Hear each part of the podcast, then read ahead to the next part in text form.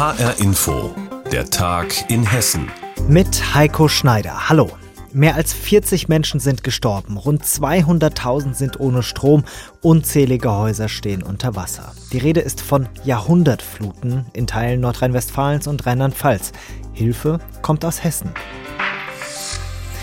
Experten sagen, das waren bisher nie gesehene Niederschlagsmengen, die darunter gekommen sind in großen Teilen Nordrhein-Westfalens und Rheinland-Pfalz. Die Böden konnten das viele Wasser nicht aufnehmen. Die Folge Überschwemmungen. Straßen sind zu mitreißenden Flüssen geworden. Die Schäden können noch nicht beziffert werden. Sicher ist immerhin, Hilfe für die Menschen in den Katastrophenregionen kommt auch aus Hessen. Die Landesregierung hat rund 600 Helferinnen und Helfer geschickt, sogenannte Katastrophenschutzeinheiten, unter anderem von der Feuerwehr. Viele dieser Feuerwehrleute sind gemeinsam aufgebrochen in die Katastrophenregionen. HR-Info-Reporterin Jutta Nieswand hat sie kurz vor der Abfahrt getroffen. Auf der Raststätte Taunusblick an der A5 haben sie sich versammelt. Die Feuerwehreinsatzkräfte aus Hochtaunuskreis, Main-Taunus-Kreis, Wetteraukreis und Frankfurt, um in die Überschwemmungsgebiete in Nordrhein-Westfalen zu fahren. Kevin von Wildberg von der Feuerwehr Frankfurt ist einer von ihnen. Wir sind alle gespannt, was uns vor Ort dort erwarten wird. Wir sehen natürlich auch die Bilder im Internet, im Fernsehen und Social Medias. Wir warten jetzt auf weitere Instruktionen und dann geht's auf, wohin es uns trägt. Im Konvoi fahren sie erstmal zur Messe Düsseldorf, um dort dann konkret im Katastrophengebiet eingesetzt zu werden. Dafür sind sie auch umfangreich ausgerüstet. Philipp Zangers von der Feuerwehr Frankfurt. Natürlich ist es erstmal Manpower und Gerät, um in der Einsatzlage entsprechend tätig werden zu können da die Kräfte sich auch die nächsten 24 Stunden auch erstmal autark versorgen müssen, ist natürlich auch ein bisschen was zu essen, zu trinken dabei, Kraftstoff, aber natürlich auch Ausrüstungsgegenstände, weil die Kräfte müssen ja auch dort, äh, dort entsprechend nächtigen. Schließlich ist noch nicht klar, wie lange sie dort sein werden. Bis zu einer Woche heißt es jetzt. Für ihren Einsatz vor Ort haben sie Pumpen, Stromaggregate, aber auch Löschfahrzeuge dabei. Anne Walkenbach, Pressesprecherin der Frankfurter Feuerwehr. Frankfurt führt das Ganze an. Wie genau die Aufgaben aussehen, das ist zu diesem Zeitpunkt noch nicht klar. Wir haben einen Einsatzraum und werden dann sicherlich genaueres erfahren dann vor Ort. Es geht wohl um den Raum Köln. Natürlich haben sie Erfahrungen mit Überschwemmungen, aber das hat schon eine andere Dimension. Die Katastrophen werden immer schlimmer, sagt Feuerwehrmann Kevin von Wildberg. Es ist sehr anstrengend. Also es ist sehr stressbelastend. Man kriegt wenig Schlaf auch vor allem. Man versucht zu helfen, wo man kann. Man sieht dann das Elend vor Ort auch. Die Wohnungen und Häuser, die dann alle unter Wasser stehen. Es sind ja einige Schäden, die auch entstehen. Da reden wir dann danach immer drüber und dann brauchen wir eine volle Mütze voll Schlaf vor allem.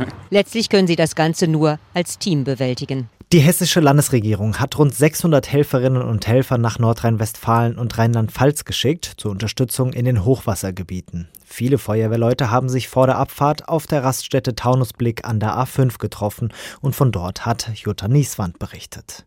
Und nicht nur Feuerwehren aus Hessen helfen in den Katastrophenregionen, sondern auch das THW, das Technische Hilfswerk. Aus ganz Hessen sind mehrere hundert Helferinnen und Helfer im Einsatz.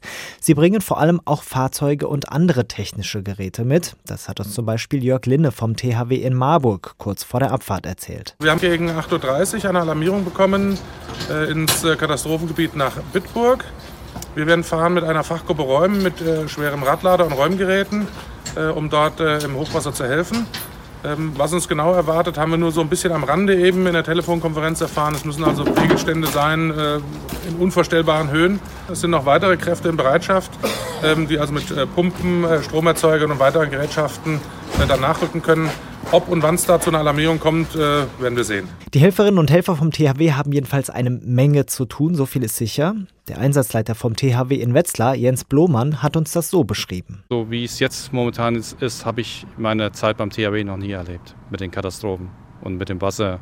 Das ist echt das mittlerweile das Schlimmste, was ich gesehen habe. Ich wüsste nicht, dass es in der ganzen letzten Zeit, dass das so gewesen war. Das wird von Jahr zu Jahr, habe ich das Gefühl, immer schlimmer. Und die Einsätze werden auch immer mehr. Sagen Helfer vom Technischen Hilfswerk THW kurz vor der Abfahrt in die Hochwasserkatastrophengebiete in Nordrhein-Westfalen und Rheinland-Pfalz. Unwetter hat es aber nicht nur dort gegeben, sondern auch bei uns in Hessen. Vor allem betroffen erneut der Norden des Landes, Volkmaßen zum Beispiel oder Bad Arolsen. Dort waren die Feuerwehren im Dauereinsatz mit dabei, unsere Reporterin Sina Phillips. Mit ihr haben wir vor dieser Sendung gesprochen und sie gefragt, wie denn die Lage ist in Bad Arolsen. Ja, der Bürgermeister hat mir erzählt, dass rund 200 vollgelaufene Keller die Feuerwehr auf Trab gehalten haben. Das heißt, die Feuerwehr war die komplette Nacht beschäftigt und auch noch am frühen Morgen und die haben die ganze Zeit die, die Keller leer gepumpt. Es kamen dann auch immer wieder neue Keller dazu, es kamen neue Meldungen rein. Ja, das waren einfach Anwohner, die halt erst spät gemerkt haben, dass sie auch Wasser im Keller haben. Ja, wirklich überall in Bad Arolsen waren Einsatzstellen. Es waren viele Stadtteile betroffen und die Feuerwehr war wirklich im Dauereinsatz. Bad Arolsen erwischt es ja immer wieder. Der Ortsteil Kohlgrund zum Beispiel, der stand ja schon mehrfach unter Wasser dieses Jahr. Wir haben Sina Phillips deshalb gefragt, ob es Kohlgrund auch dieses Mal wieder erwischt hat. Ja, genau. Die waren die letzten, in den letzten fünf Wochen tatsächlich, wie du gesagt hast, sechsmal unter Wasser. Ähm, dieses Mal hatten sie aber Glück. Das war nämlich bisher immer so, dass das Wasser über ein Maisfeld in den Ort gelaufen ist. Es hat sich da gesammelt und ist dann durch dieses Maisfeld in die Straßen gelaufen im Ort und ist dort nicht richtig abgeflossen und dann natürlich wieder in den Kellern gelandet. Und nach dem letzten Mal haben sie sich gesagt, so, jetzt muss hier was passieren. Und dann haben die Leute in Kohlgrund Flutgräben ausgehoben. Die haben wirklich an den Seiten vom Feld Gräben ausgehoben die da die diese Wassermassen, die da kommen durch den ganzen Regen, dann um den Ort leiten sollten. Das hat auch funktioniert und die hatten tatsächlich dieses Mal äh, Glück. Die Feuerwehr also im Dauereinsatz. Dabei hat sie selbst gegen die Wassermassen zu kämpfen, wie uns Sina Phillips erklärt hat. Ja, es wäre es nicht genug, dass die einfach unglaublich viele Einsätze fahren müssen. Das Gerätehaus der Feuerwehr in Bad Arolsen, das war auch kurz davor voll zu laufen und da entsteht ja im Zweifelsfall ein extrem hoher Schaden. Und äh, schuld daran war eine Teichanlage, die in der Nähe des Gebäudes ist. Die war randvoll und ist dann auch übergelaufen und die Feuerwehr hat dann die ganze Nacht damit verbracht, das Wasser abzupumpen aus dieser Teichanlage, um eben zu verhindern, dass das Wasser in die Keller, in, die, in dieses Gerätehaus läuft. Das wäre wirklich, der Schaden wäre nicht schön gewesen. Da wurde dann sogar ein leeres Güllefass angeboten schleppt, äh, wie der Bürgermeister mir erzählt hat. Das heißt, sie haben dann ein leeres Güllefass genommen und haben da dann auch noch das Wasser reingefüllt, weil einfach diese Wassermassen irgendwo hin mussten. Und die Einsatzkräfte haben es tatsächlich geschafft und das Gerätehaus ist trocken geblieben. Sagt Sina Phillips. Sie hat berichtet über die Hochwasserlage im nordhessischen Bad Arolsen. Halbzeit.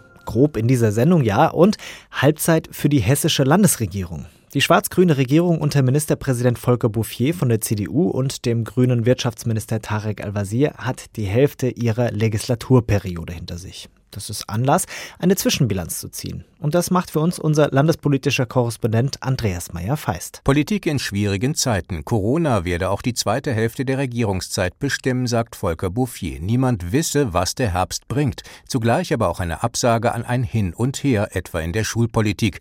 Nach den Ferien werden alle Schüler wieder normal unterrichtet, versprach der Regierungschef. Normalbetrieb auch in den Kitas. Die Corona-Maßnahmen hätten gewirkt. In vielen Bereichen stehe Hessen gut da. Das ist eine Regierung des Erfolgs und der Verlässlichkeit.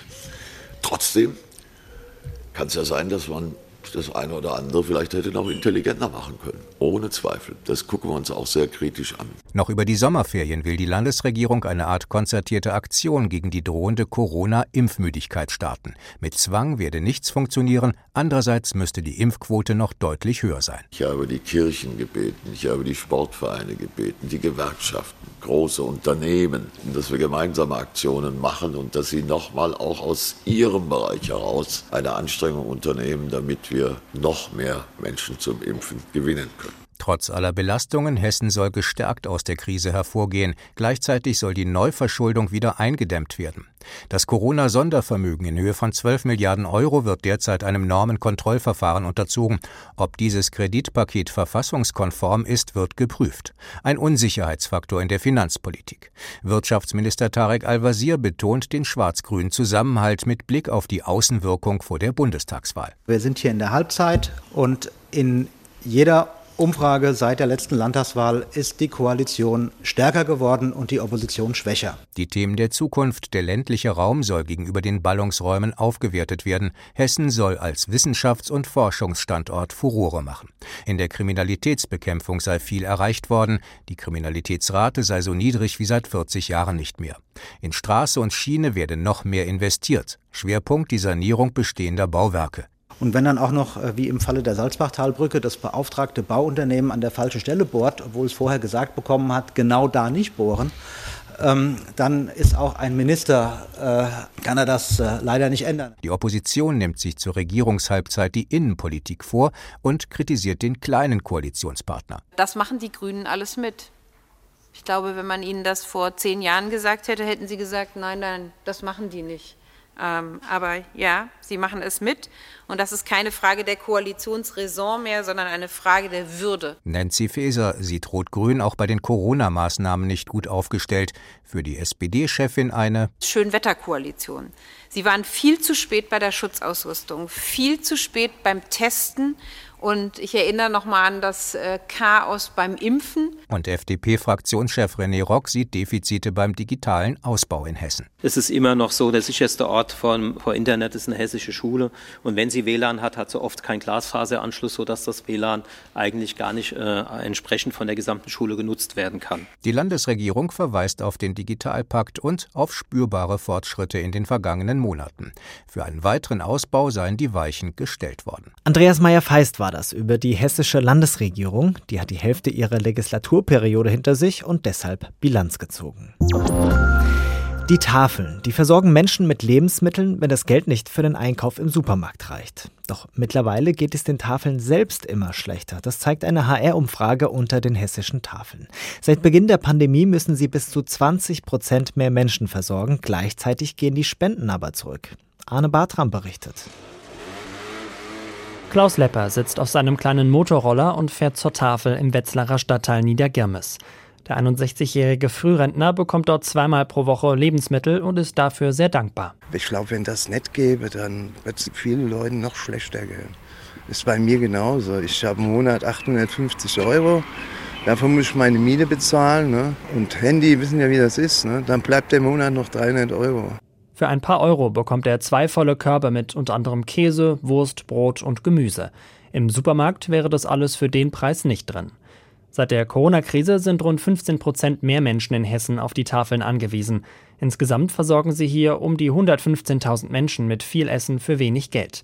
Willi Schmidt, Vorsitzender der Tafeln in Hessen. Und das Ganze wird dadurch gewaltig erschwert, dass eben die Anzahl der Kunden zugenommen hat, aber die zur Verfügung stehenden Lebensmittel, die tagtäglich eingesammelt werden, stagnieren oder sogar rückläufig sind. Das heißt, mehr Leute mit weniger Lebensmitteln. Das liegt vor allem daran, dass die Supermärkte besser mit ihren Waren planen und mit Sonderrabatten fast abgelaufene Lebensmittel verkaufen.